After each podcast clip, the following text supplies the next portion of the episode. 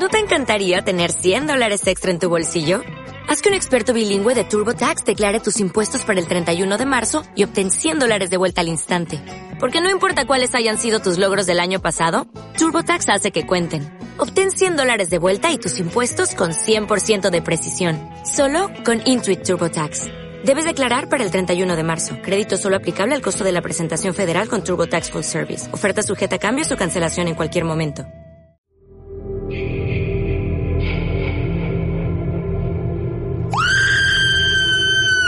Hola a todos y bienvenidos a Viernes 13. Este es un podcast dedicado a lo paranormal, el terror y el misterio. Yo soy Adrián Valderrama y los acompaño un lunes más en un nuevo episodio creepy. Les recuerdo que estamos disponibles en todas las plataformas de podcast. Estamos en Spotify, en Deezer, Spreaker, iTunes, Apple Podcast, Amazon Podcast y en YouTube también, en iBox y en diferentes más. Ya están todos los episodios disponibles desde la primera temporada hasta el capítulo de hoy, así que pueden escucharlos absolutamente todos.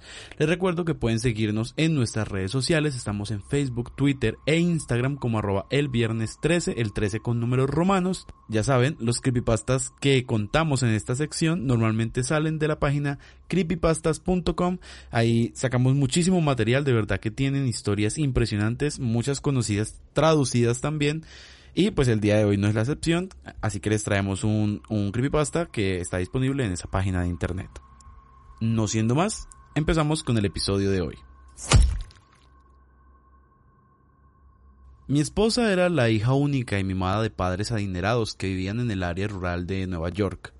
Para ese entonces, habíamos estado casados por ocho meses y las cosas no podían ir mejor. Teníamos una casa propia, trabajos geniales y un par de autos para sellar el sueño americano.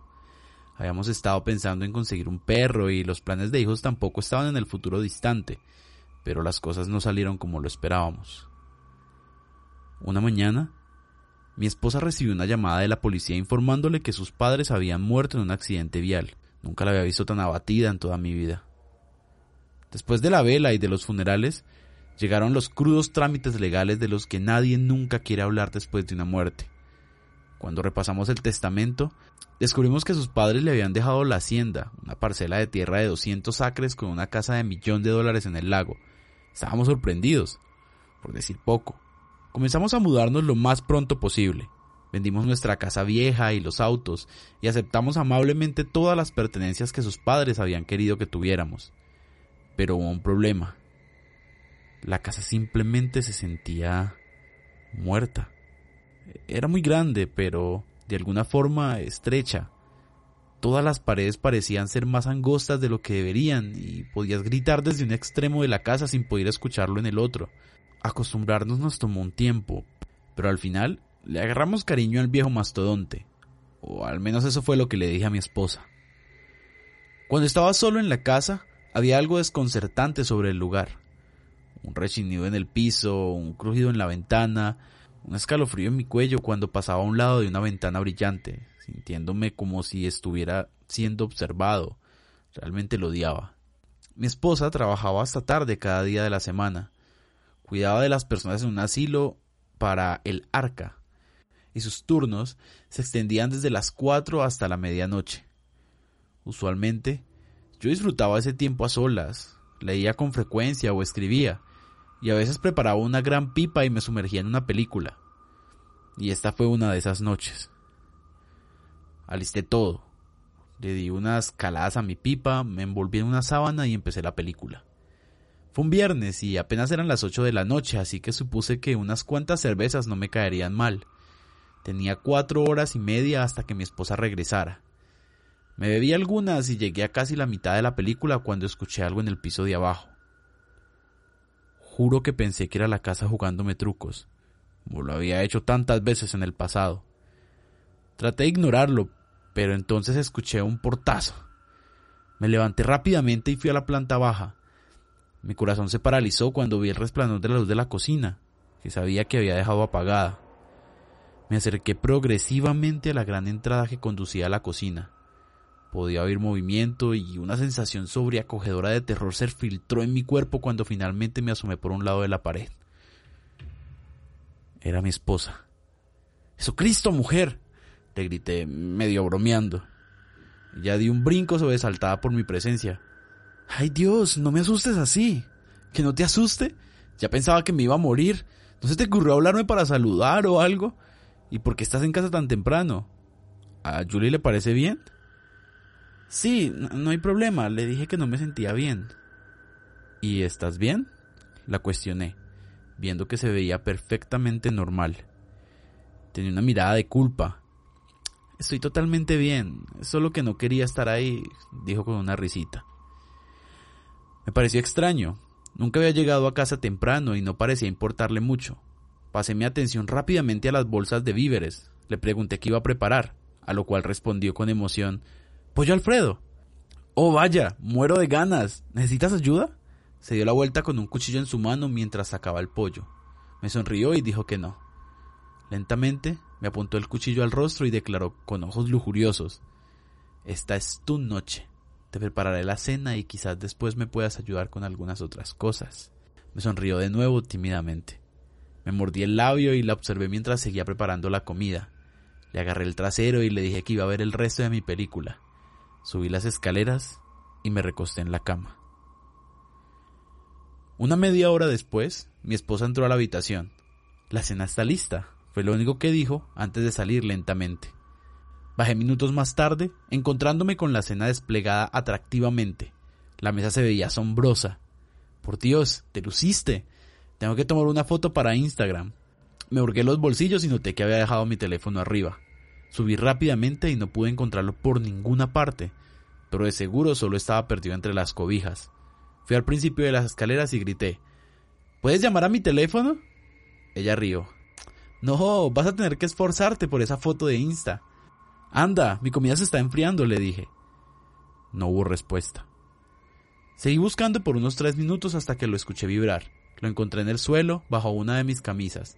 Era mi esposa que se dignó a llamar. ¡Al fin! Dije, y colgué la llamada mientras me ponía de pie para ir a la planta baja.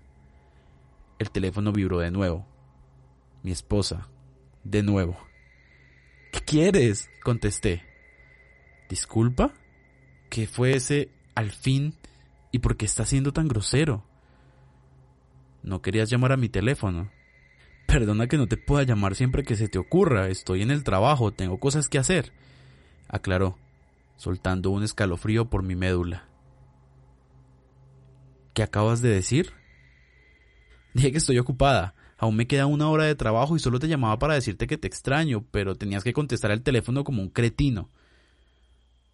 Así que estás diciendo que no estás en casa, en la cocina, repliqué. Ahora mi tono era bajo y tembloroso. Ah, no estoy en la cocina. Bueno, esa, rió. No, no. Te digo que hay alguien aquí que se ve exactamente como tú. Pensé que habías llegado temprano.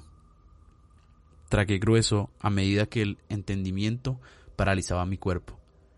Tienes que ponerle llave al dormitorio ahora mismo y encontrar lo que puedas usar como arma, dijo frenéticamente. Voy a llamar a la policía.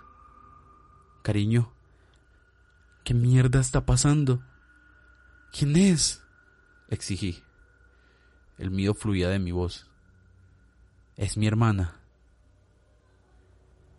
Me quedé en el dormitorio hasta que la policía llegó. Resultó que se había asustado y se fue antes de que la policía llegara. Encontraron arsénico en la comida y una nota con cuatro palabras. Esta es mi casa. Mi esposa nunca me contó de su hermana gemela.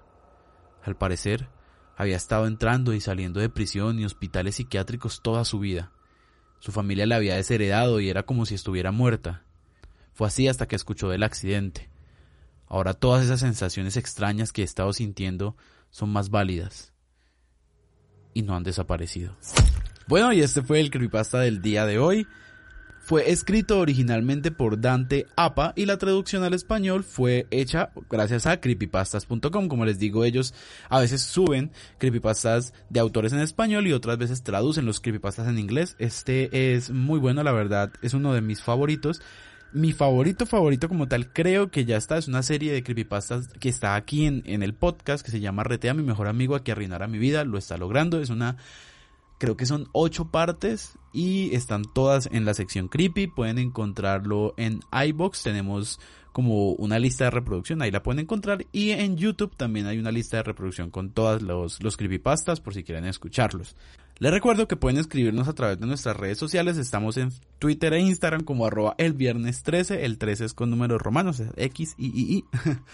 Y pueden recomendarnos creepypastas a través de las redes sociales para que podamos leerlos en estas secciones. Si tienen creepypastas o historias cortas de menos de 3 minutos o un minuto si es mejor, pueden enviárnoslos también y podemos leerlos en TikTok que vamos a empezar a subir contenido por allí.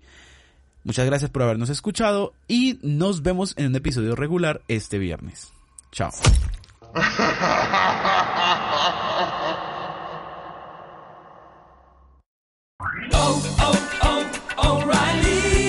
¿Necesitas ayuda? En O'Reilly Auto Parts te ayudamos. ¿Necesitas algún consejo? Te aconsejamos. Nuestros profesionales en autopartes están siempre disponibles para ayudarte a encontrar lo que necesites. Excelente servicio al cliente es solo una de las ventajas que ofrece O'Reilly Auto Parts. Los profesionales en autopartes. Oh, oh, oh, O'Reilly Auto Parts.